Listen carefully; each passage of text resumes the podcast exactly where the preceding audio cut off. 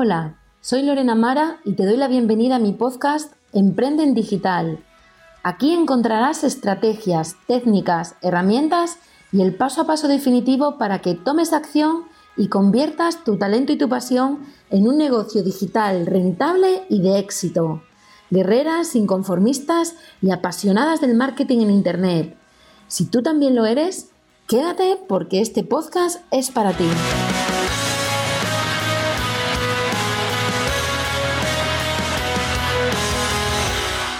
Bienvenida a un nuevo episodio del podcast Emprende en Digital con Lorena Mara.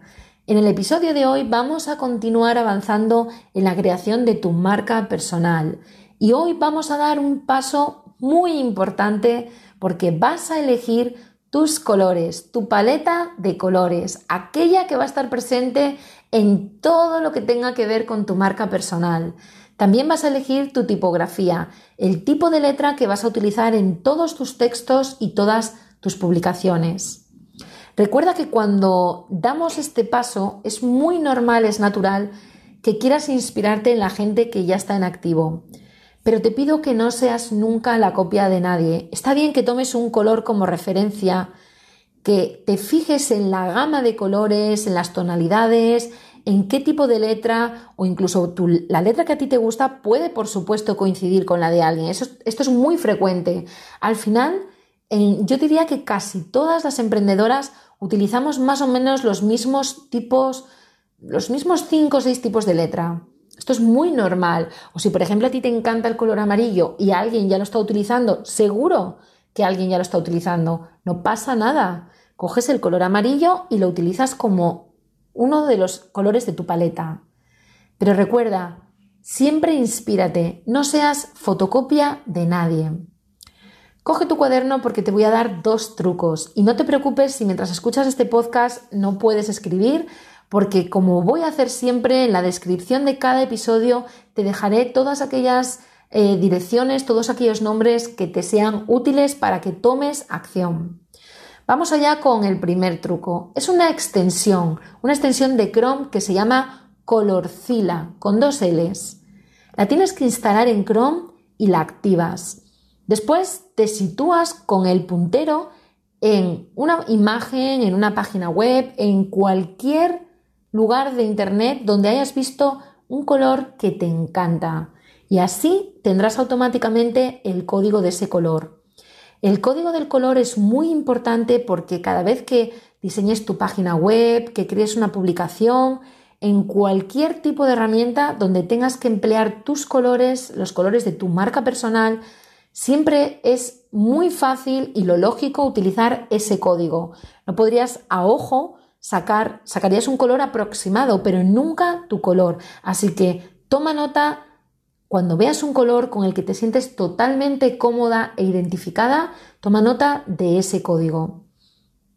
Toma nota también de una página web, colors.co, c o o l o r. Esta web te advierto crea adicción, porque aquí vas a encontrar cientos, no, cientos no, miles de paletas ya existentes te advierto que te van a encantar la mayoría, así que tienes que estar centrada en tu identidad, a quién te diriges, recuerda, y cuál es la esencia de tus servicios y de tus infoproductos. También vas a poder generar algunas aleatorias o incluso puedes fijar cuando te guste un color, lo puedes fijar con un candado, lo cierras y ya se moverán todo el resto de colores y ese se quedará siempre fijo. Puedes introducir también ahí el código. Si has tomado el código con la extensión que hablábamos antes de Colorcila, también podrás fijar el código para ver cómo ese color que ya te encanta combina, cómo se ve con otros colores. Te voy a dar otro consejo. Elige mínimo tres colores y máximo cinco. Por supuesto, puedes utilizar colores ilimitados en todas tus publicaciones y creaciones, pero tu paleta tiene que estar formada mínimo por 3, máximo por 5. Todo lo demás que añadas después estará bien. Pero recuerda, tres colores serán los colores de tu marca. Mínimo 3, máximo 5. Primero, el color principal. Elige aquel color que más te fascina, aquel que más te representa. Por ejemplo, imagina que te vuelve loca el amarillo. Pues ese será el primer color de tu paleta, tu color principal. Después necesitas un color complementario. Puede ser un color ácido, como puede ser el naranja, el fucsia, o puedes elegir un color azul marino, un color tierra. Ese sería el color complementario. Como te digo, experimenta con estas dos herramientas que te doy, con la extensión y con la URL, porque de verdad te van a ayudar muchísimo. Te van a dar un montón de ideas y te van a sugerir un montón de ideas que a lo mejor ahora mismo no te estás planteando. Ya tienes tu color principal y has elegido tu complementario. Tienes dos colores de tu paleta y necesitas mínimo un tercer color para la llamada a la acción. Este color lo utilizarás especialmente en los botones donde tu cliente ideal hará clic y tú le redirigirás, por ejemplo, a un enlace para ofrecerle un producto, un servicio, para una publicación en tu blog, para un episodio del podcast, en definitiva. Será un color para llamada a la acción, como el rojo, el naranja, el verde, el lima. Trabaja los colores de tu marca hasta que te hagan sentir totalmente cómoda, hasta que sientas que te representan, que representan tu personalidad y tus valores de marca. Y ahora Vamos allá con la tipografía, con la letra que, como te he dicho antes, vas a utilizar en cada publicación, cada texto, cada guía y cada presentación que realices. Inspírate nuevamente y si quieres identificar en este caso la letra de una web que te llame la atención, que te guste, con la que te sientas totalmente identificada, tienes que instalar, toma nota, la extensión de Chrome What Font. Recuerda que te dejo abajo en la descripción todos los nombres y los enlaces para que puedas, cuando termines de escuchar este podcast, tomar acción. Esta extensión te va a decir el tipo de letra, el peso de la letra. El peso de la letra es el grosor del trazo, digamos, y todo lo que vas a necesitar para identificarlo. Te dice la tipografía, el tipo, el nombre de la letra, la familia de la letra, te dice absolutamente todo. Así cada vez que hagas una creación, una publicación, dentro de cualquier eh, herramienta, como puede ser tu editor de textos o como puede ser dentro de eh, Canva, sea donde sea, siempre vas a poder utilizar ese tipo de letra que constituye tu identidad.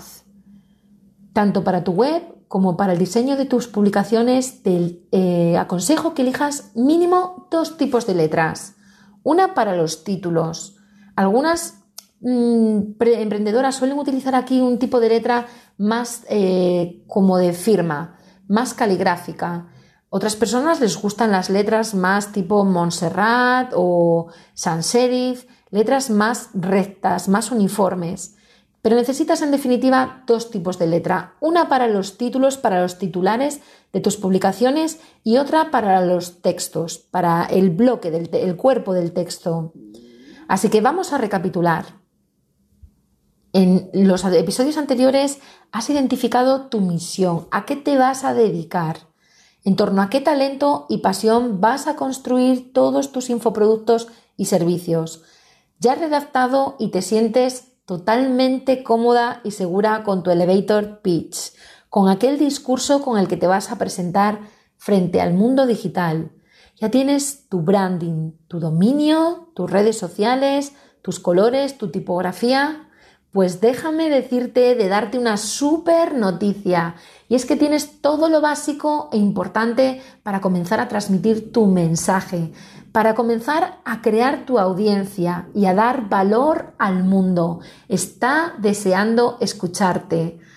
No necesitas tener una web activa para comenzar. Quítate eso ya de la cabeza. Hablaremos, por supuesto, más adelante de cómo hacerlo y de cómo puedes hacerlo tú misma o cómo, si lo prefieres, acudir al servicio de algún profesional.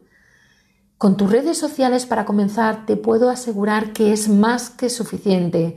Ahí vas a poder transmitir tu, mensaje, vas a poder comunicar. Desde ahí vas a ir ampliando y creciendo.